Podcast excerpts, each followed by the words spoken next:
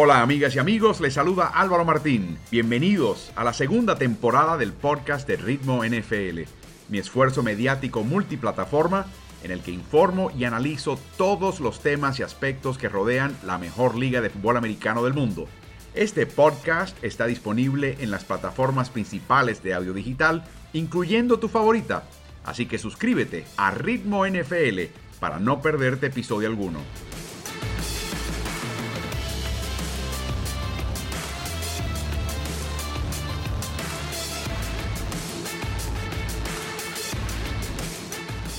Acompaña Mauricio Rodríguez. Mauricio ya lo han visto en el pasado en Ritmo NFL, pero sobre todo lo pueden ver en sus plataformas está siempre muy ocupado y muy enfocado en el equipo de los Vaqueros de Dallas. Lo pueden hallar en Twitter, en YouTube, pero principalmente en Facebook, en Primero Cowboys, que es el esfuerzo eh, al cual él le mete mucho, mucho mollero y esfuerzo y vale la pena.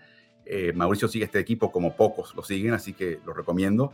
También tiene una página de Facebook y de YouTube llamado Cuatro Downs y acaba de inaugurar los lunes por la mañana un programa llamado 804 Downs que le permite a ustedes, la afición, interactuar, enviar preguntas, aparecer en el programa con sus voces. Así que es una nueva oportunidad que tiene en sus plataformas él. Y también no solamente escribe y habla y crea contenidos en español, también lo hace en inglés, con un podcast para Blogging the Voice y también escribiendo para A2C Dallas acerca, obviamente, de su equipo preferido, los Dallas Cowboys. Así que Mauricio, gracias por acompañarnos mucho de qué hablar, un equipo de Dallas que viene de una victoria impresionante contra lo que era una supuesta tremenda defensiva, la hicieron pero papilla.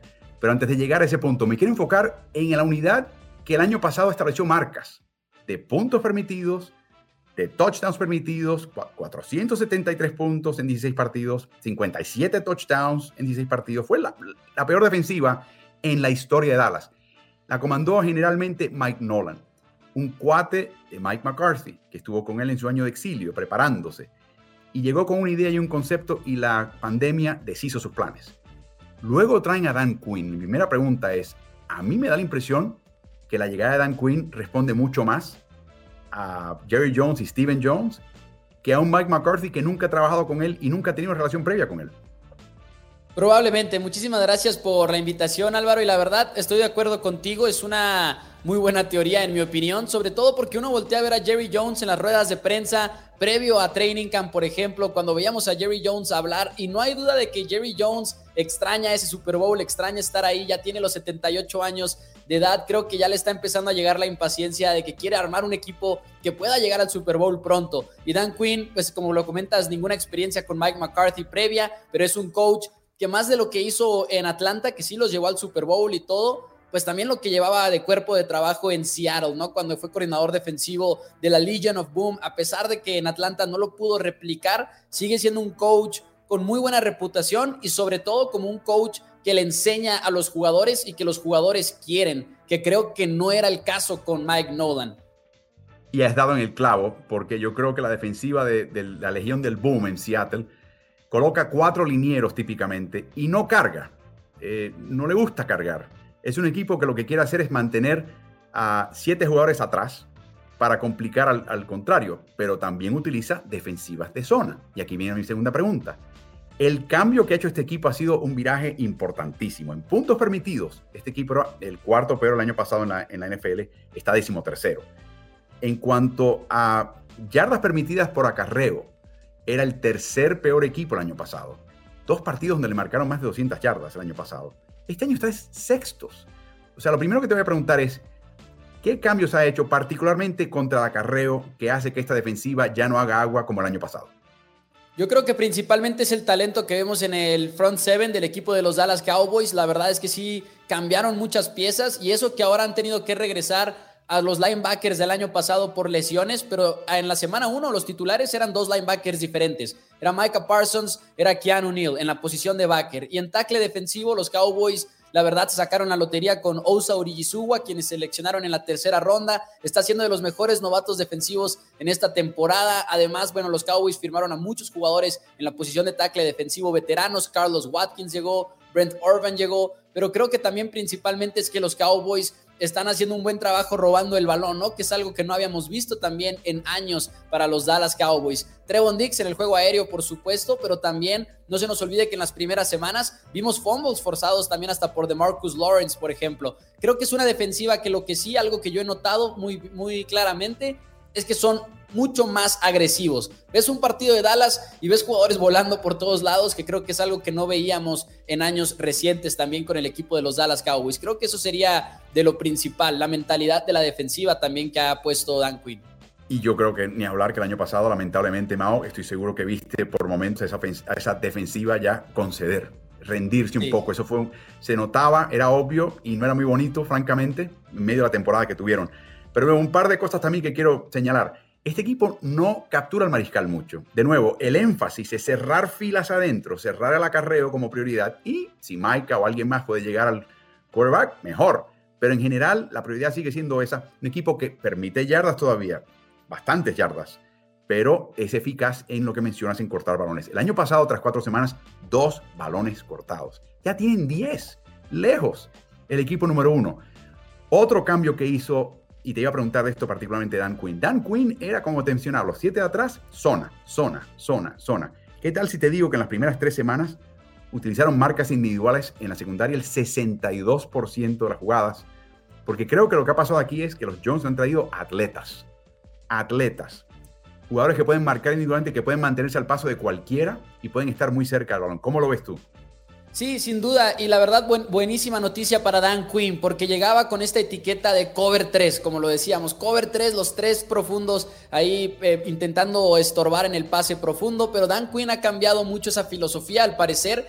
Y mencionas atletas, creo que el que hay que resaltar más que nada es por lo menos Trevon Dix, porque si vas a jugar 62% de las jugadas cobertura hombre a hombre, necesitas un corner que por lo menos pueda eliminar a un receptor del equipo contrario. Y hasta ahorita han confiado en Trevon Dix para cubrir a Mike Evans en la semana 1, a Keenan Allen en la semana 2 de los Chargers, Devonta Smith en la 3, DJ Moore ahora el domingo pasado. Los, él le ha permitido eso a los Dallas Cowboys. No es el cornerback perfecto todavía, pero lleva cinco intercepciones en los primeros cuatro partidos. Han sido grandes jugadas de su parte algunas, algunas también un poquito de suerte, pero Trevon Diggs creo que es la pieza fundamental que le ha permitido eso. Ahora, Dan Quinn también fue muy inteligente en traerse a Damonte Cassie, safety que, con quien trabajó él cuando estaba en Atlanta y nosotros sabemos que free safety en cover 1, en cover 3, es de las posiciones más importantes. Y si vas a jugar hombre a hombre, también necesitas ese buen free safety. Y casi le ha funcionado muy bien a los Dallas Cowboys.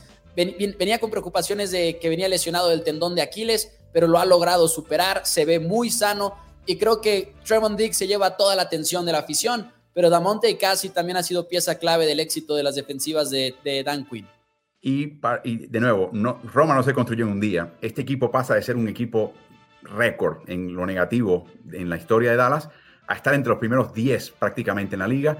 Y hay que también señalar que hay varios jugadores que has mencionado y otros que no, que ni siquiera se integran en el equipo porque están lesionados y podrían regresar más adelante esta temporada. En otras palabras, todo apunta hacia arriba con el último cuadro que pensaban en Dallas que iba a ser un baluarte. Ahora, si esta defensiva continúa siendo lo que es, no una de primerísimo nivel, pero entre el tercio más alto de la liga, Combínalo con esa ofensiva, como está jugando no solamente Dak Prescott, la línea ofensiva, el retorno de Zach Martin como área derecho.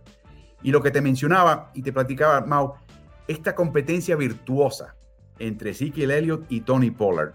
Y francamente van a simplificar la labor esta defensiva si toman, si tienen cuartos como el tercer cuarto contra Carolina, donde los arrollaron y donde empiezan a dominar y sacar ventaja contra un rival, simplificando la labor a la defensiva.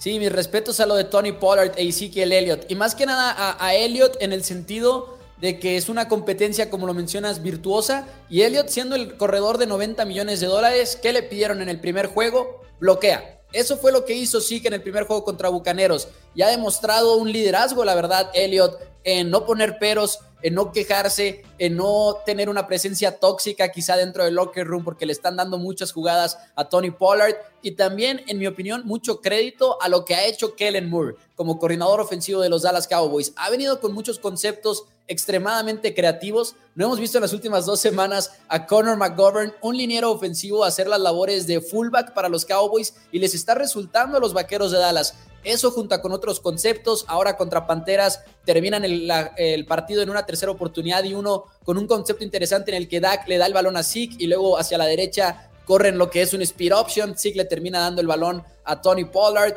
Este tipo de creatividad por parte de Kellen Moore y además amenazando con Pollard en el juego aéreo, creo que también les ha abierto muchas puertas en el juego terrestre. Y con estos dos corredores que están promediando las yardas, que están promediando por acarreo, después de cuatro semanas, Ezekiel Elliott va con su mejor marca en su carrera. Digo, obviamente el promedio lo más probable es que baje, pero eh, excelente el trabajo que han hecho en todos los niveles. Los corredores, Kellen Moore, la línea ofensiva, y eso nada más hablando del juego, del juego terrestre, porque en el aéreo también lo han hecho muy bien pero increíble como en el principio de temporada dependen del pase. En este último partido contra Carolina es puro acarreo, 34 acarreos, 22 intentos de pase. O sea, no solamente es la variedad y creatividad de Kellen Moore como coordinador, es también el cambio esquemático dependiendo del rival y cómo Dan Quinn, que enfrentó a Carolina cuando era entrenador en jefe de Atlanta y los conoce muy bien, sabía exactamente por qué pata cojeaban y les espetó un ataque terrestre formidable para sacarlos del, campo. Fue algo verdaderamente impresionante. Así que Dallas ya sabíamos que tenía el jugador retorno del año en Dak Prescott, quizás tenga el MVP de la temporada y quizás el jugador de retorno sin lesión sea Ezekiel Elliott. Eh, se van a repartir fretería a fin de año. Están bien encaminados para ganar la NFC este. De hecho, no veo a otro equipo en esa división que levante cabeza, aunque la temporada es larga. Y ahora es ver a dónde llegan. Cuánto mejor está defensiva, cuánto pueden mantenerse ilesos, eh, qué tipo de actitud tendrán contra partidos, contra rivales difíciles pero de nuevo, todo apunta hacia arriba para el equipo de Dallas. Así que, más muchísimas gracias. Recuerden, a Mauricio Rodríguez lo pueden hallar en Primero Cowboys, que es una serie de plataformas de contenido digital acerca de su equipo preferido en Facebook, en YouTube y en Twitter. También tiene Cuatro Downs, otro servicio de contenidos de fútbol americano en Facebook en YouTube.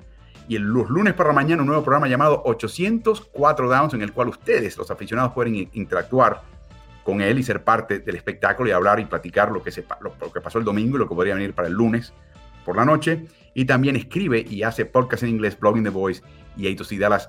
Mauricio, muchísimas gracias. Muchísimas gracias Álvaro, la verdad como siempre un honor estar contigo platicando de la NFL. Gracias a ti y a todo tu auditorio.